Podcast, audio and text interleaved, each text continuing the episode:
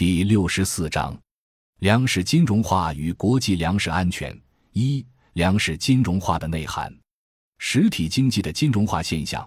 本质上是社会经济体系中实际发行和流通的货币及其衍生品的总量显著超过实体经济发展所需要的流动性的正常数量，因此使得本来取决于产品供需基本面情况的价格体系中的关键价格环节。受到货币及其衍生品，也就是金融产品的供需情况变化的直接影响，并且这种影响甚至超过了产品供需基本面情况对产品价格变化的作用。而价格是市场经济体系下实体经济的核心环节，于是最终出现了金融产品市场形成的虚拟经济 （virtual economy），掌握了生产产品与服务的实体经济的定价权的现象。需要指出的是。金融化表面上看是超发货币及其衍生品导致的经济现象，但它绝不属于传统经济学意义上的通货膨胀的概念范畴。粮食金融化是全球化或者说金融资本全球化框架下的一个重要问题，它是发达资本主义国家实体经济高度金融化所衍生出的一个剖面。是在全球经济一体化进程中，各国彼此联系越来越紧密的粮食产业被金融化的体现。粮食金融化主要是指粮食的美元化。由于美元的大量增发，造成越来越多的过剩流动性冲击粮食市场，导致粮食价格出现剧烈波动。粮食市场同时成为过剩金融流动性的垃圾消纳场。粮价的一次大起大落，就能替西方主导国家制造的过剩流动性做消化。这两方面都显示出粮食市场的运行脱离实体层面，而粮食被人为创造出金融属性。二、国际粮食市场金融化趋势及机理分析：一、美国政府持续超发美元的量化宽松政策，不断增强世界经济体系的流动性，世界经济的金融化将不断深化。粮食金融化的趋势与世界经济的金融化趋势是紧密相连的。中国香港前金融管理局总裁任志刚指出，金融资本应当落实在产业资本实体经济上，但现实非如此，是不正常的。正如前文分析，金融危机以来，美联储推出量化宽松的货币政策与国际粮食价格走势存在密切联系。美联储实行的注水政策。从长期和历史经验来看，必然导致美元走低，从而推高包括粮食在内的国际大宗商品价格。民进天津市经济委员会和民进安徽省委会曾指出，金融危机以来，美国通过美元持续贬值，成为最大的受益国。由于世界各国的粮食贸易主要使用美元结算，石油贸易和国际黄金市场的标价货币也主要是美元。美元的贬值直接导致石油价格和黄金价格上升，进而引发农资价格和国际粮食贸易运输成本上升。所有这些上涨因素都会最终被转嫁到粮食价格上。大量出口粮食的美国是粮食涨价中最大的受益国，而非洲一些欠发达国家则成为最大的受害国。粮食的金融属性越来越显化。二。国际粮食市场金融化向整个粮食产业体系延伸。据媒体报道，粮食生产的投入品市场也出现了金融化的趋势。化肥业界普遍认同，在2010年必和必拓对全球最大的钾盐生产商加拿大的 Potash Corp 发动收购以后，表现出金融资本出手伸向钾盐行业的态势。以此为标志，钾盐业也出现了金融化趋势。及钾盐业处理有供应集中垄断态势以外，金融化也开始显现。三种类更多和风险更大的新型金融衍生品将越来越多地进入国际粮食市场。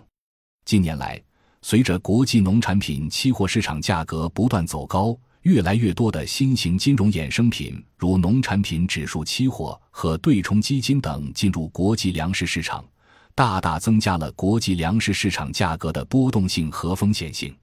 投机者不仅可以通过商品交易所，还可以通过场外衍生品市场 （OTC） 实现期货、掉期以及期权调换等交易。通过各种手段去规避投机衍生工具之间的投机风险，而原来的对冲者也开始利用现有信息去投机。同时，大量投机者买进商品去对冲他们的衍生合同，甚至企图控制即期市场价格。由于套期保值变得更加复杂，期货市场交易者更倾向于降低套期保值与套利的业务活动，或者套期保值期限日益短期化。指数基金成为投资于农产品的主要工具。指数基金是一种以拟合目标指数、跟踪目标指数变化为原则。实现与市场同步成长的基金品。当市场指数价格上升时，购买或持有指数基金将会获得收益。这意味着该种投资在期货市场上只做多头。与套期保值者和传统投机者不同，指数基金投资者对价格不敏感，是纯投机行为，或者说是一种被动式投资，常常集中交易。近年来，指数基金相对发展迅猛。在个别市场上头寸最高时可占据百分之六十以上。二零零二年指数基金额仅五百亿美元，二零零六年增至一千亿美元，二零零八年高达三千亿美元，占到农产品市场份额的百分之四十。商品指数基金数量庞大，如指数基金对于小麦的持有量几乎可以满足美国对小麦两年的需求量。自二零零四年至二零零八年。农产品指数基金合约交易量在主要农产品中几乎都呈现明显增长趋势。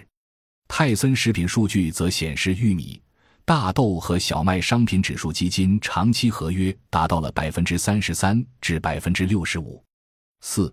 美国发展以玉米和大豆等粮食作物为主要投入物的生物燃料产业政策保持不变，将继续增加国际粮食市场供给的紧张程度和不确定性。美国总统奥巴马于二零一三年三月十六日的电视讲话中提出，要建立能源安全信托基金，推动继续发展生物燃料产业，直至生物燃料等新型能源全部替代石油能源。同时，新能源产业将为美国创造更多的就业岗位。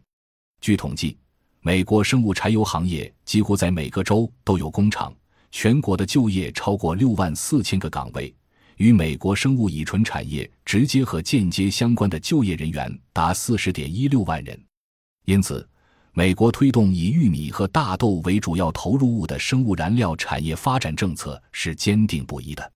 将主粮大规模的用作生物燃料产业的工业原料，一方面会对国际粮食市场供给造成持续压力，使供应长期偏紧；另一方面，也使美国作为最大的粮食生产国和出口国。在掌控影响粮食产量预测的天气信息以外，增加了对国际粮食市场粮食供应数量的控制力，从而在更大程度上控制了国际粮食市场对价格波动的预期走向，从而使得国际粮食市场价格波动的不确定性增加。三、国际粮食市场金融化的主导力量分析。一币元战略条件下，美国过量增发美元是国际粮食市场金融化的根源。当代金融资本运作和竞争所奉行的已不再是传统的地缘战略，而是以货币权为核心的币元战略。自二十世纪七十年代以来，金融资本寓意成为世界分工和分配的核心，遂使货币权力超越地缘实力。成为金融资本主义时代国家间关系的新枢纽。苏联解体后，美国单极霸权赋权于美元，使其无约束的增发，并顺势主导了金融资本全球化。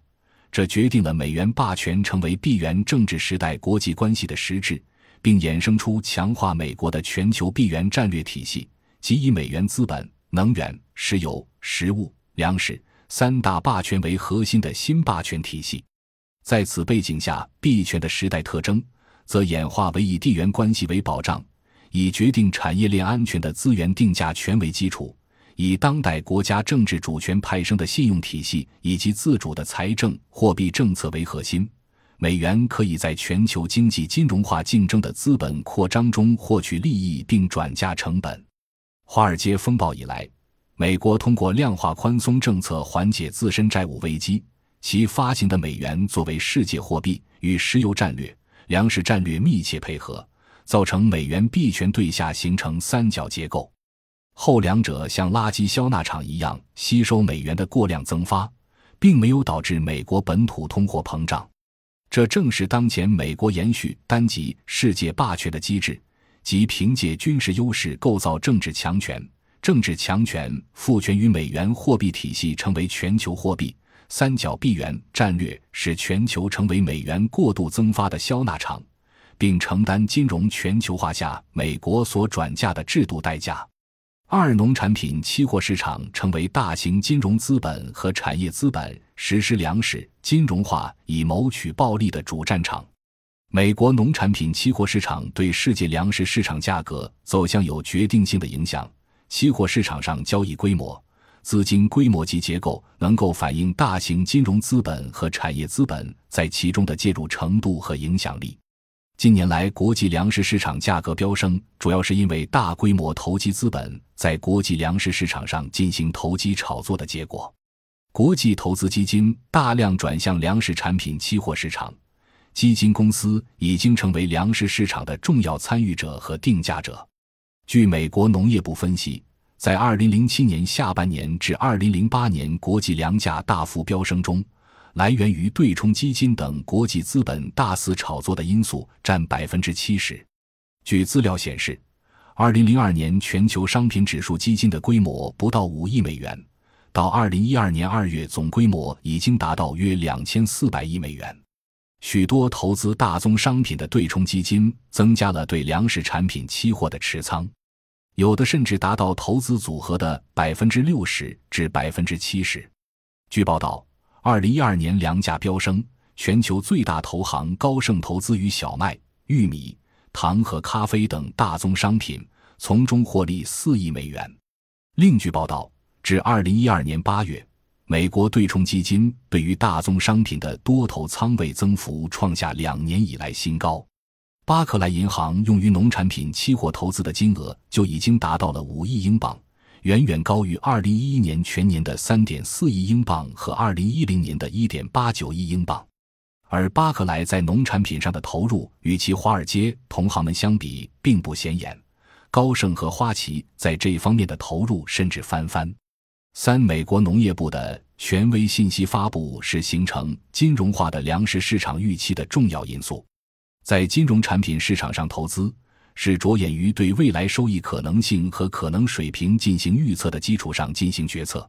因此，预期是金融市场上对投资者的投资决策影响最重要的因素。而有影响力的投资者的预期判断会在市场上带动中小投资者跟进投资，短时间内推高某种金融产品价格。反之，有影响力的投资者放弃或者减持某种金融产品投资规模。也会带动中小投资者跟进后，在短时期内使某种金融产品价格迅速下降。理性的预期是基于市场供需基本面变化趋势的判断，进而得出对未来收益的理性判断。而在金融投机过程中，非理性预期是定价的主导性因素。这是因为投机者需要按照自己的获利意图操纵价格走势，这就要建立在夸大有利于自己希望的价格走势的趋势性因素。制造恐慌心理，通过短时间内制造暴涨暴跌而产生巨额差价，并借此低买高卖以谋取暴利。在农业行业，几乎每个环节都形成了了解分析美国农业部报告的习惯。美国农业部在市场中获得了绝对的话语权和决定权，毫无疑问获得了间接的定价权或者关键性的主要的定价影响力。但美国农业部发布各项数据的主要目的是需要达到顺利以及高价销售国内农产品的目的。例如，中国国内期货从业者已经普遍达成共识：从美国大豆上市的季节性周期表现来看，美国新豆上市之后价格冲高已经成为规律。按照惯例，美国农业部等相关报告都会在北美大豆上市期间利多大豆价格。而期货市场上的投机者则把美国提供的信息作为炒作题材，因为对于投机资金来讲，希望市场出现起伏是其实现获利的先决条件。而且，美国农业部的农产品供求报告一般要比 FAO 和其他国际机构提前发布一个月，这大大加强了其报告对世界市场的影响力。美国农业部在国际市场上具有强大的信息主导权。美国农业部每年调研费用高达二百亿美元，其中单是农业数据方面就花费十五亿美元，而 A、B、C、D 四大粮商每年搜集整理农业数据的支出也在三十亿至五十亿美元之间。有报道称，美国农业部发布的天气产量和单产信息等，一般都是由美国 ADM、加吉和邦基等巨型跨国农业企业提供。因此，在影响国际粮食市场价格预期的源头信息上，就已经表现出了利益倾向。四、国际粮食市场金融化对国际社会造成的直接影响：一、粮食金融化直接助推国际粮食价格剧烈波动和高价运行。近年来，国际粮食价格成为社会各界广泛关注的焦点，粮价波动剧烈，起伏不定，虽然偶尔也伴随着短暂的下降。也有平稳运行状态，但是这些价格再也跌不破二零零四年的价格水平。从长期来看，国际粮价总体呈上升趋势，低粮价时代极有可能一去不复返了。正如前文的分析，国际粮价的剧烈波动和高价运行，很大程度上是粮食金融化的直接后果。国际资本的炒作以及投机商人的囤积居奇在其中起着主导作用。有报道称，截止二零一一年六月，联合国数据表明，全球粮食价格此前十个月中有九个月上涨，并于当年二月创下纪录。同期 CFTC 数据显示，截至五月二十四日，美国商品期货期权净多持仓增至百分之七点六至一百一十七万手，而前三周则下降了百分之二十七，其中。对冲基金大举增持了小麦期货和期权净多头寸，增幅高达百分之一百五十五。一般来说，市场投机行为对粮价波动的效果是十分显著的。世界粮食供应量每出现百分之三至百分之五的波动，国际市场上的投机活动就可能把粮食价格波动放大三倍，即粮价可能达到百分之十至百分之十五的波动幅度。二粮食金融化使单一经济国家陷入饥荒。单一经济是指那些曾经的殖民地国家，殖民者虽然表面上离开了，但留下的经济结构是单一的且高度货币化的，并不是出于本国国民基本生存的需要。比如香蕉之国厄瓜多尔，大部分地区只种香蕉，香蕉没成熟或者香蕉成熟了但没人买，人们就没有现金收入。也就没有基本生存条件，因为平时他们既不种粮食、蔬菜，也不养鸡、养猪，国家不进口食品就没法维持基本生存。所以，在粮食金融化背景下，大多数殖民主义时期留下的单一经济结构的前殖民地国家，遭遇核心国家扩张信用、推动全球通胀、转嫁危机的时候，将首当其冲承担制度代价。国际组织二零零八年确定，三十八国发生粮荒，主要原因是过剩金融资本冲击粮食市场，导致粮食价格大幅度上涨。根据世界银行数据，二零一零年到二零一一年这短短一个年度内，大多数按照西方生活方式获取食品的，比如以面包为主食，遭遇的最大的问题是小麦、玉米价格的大幅度上涨。因此，直接影响六千八百万日均收入在贫困线附近的贫困人口，其中四千四百多万贫困人口将降到赤贫水平。世界银行特别指出，东亚社会因以稻米为主，这次受粮食价格上涨的打击不如其他地区严重。事实上，当粮食的金融属性大于商品属性，其结果不是没有粮食，而是买不起粮食。据统计。在近两年来粮食产量水平并未下降的情况下，全球仍然有四千多万人处于饥饿状态。自然灾害的减产不具有持续性，但发达国家主导的农产品金融交易却会成为其转嫁金融风险的利器。三、粮食金融化引发北非、中东街头动乱和政权危机。在二零零八年美国华尔街金融海啸爆发之后的一年时间里。美国量化宽松政策造成2009至2010年全球粮食价格大幅度提升，特别是北非地区紧缺品种的小麦、面粉价格上涨超过百分之一百，玉米价格上涨超过百分之七十，由此引发北非、中东街头动乱和政权危机。北非和中东地区国家粮食自给率普遍很低，食品进口依存度过高。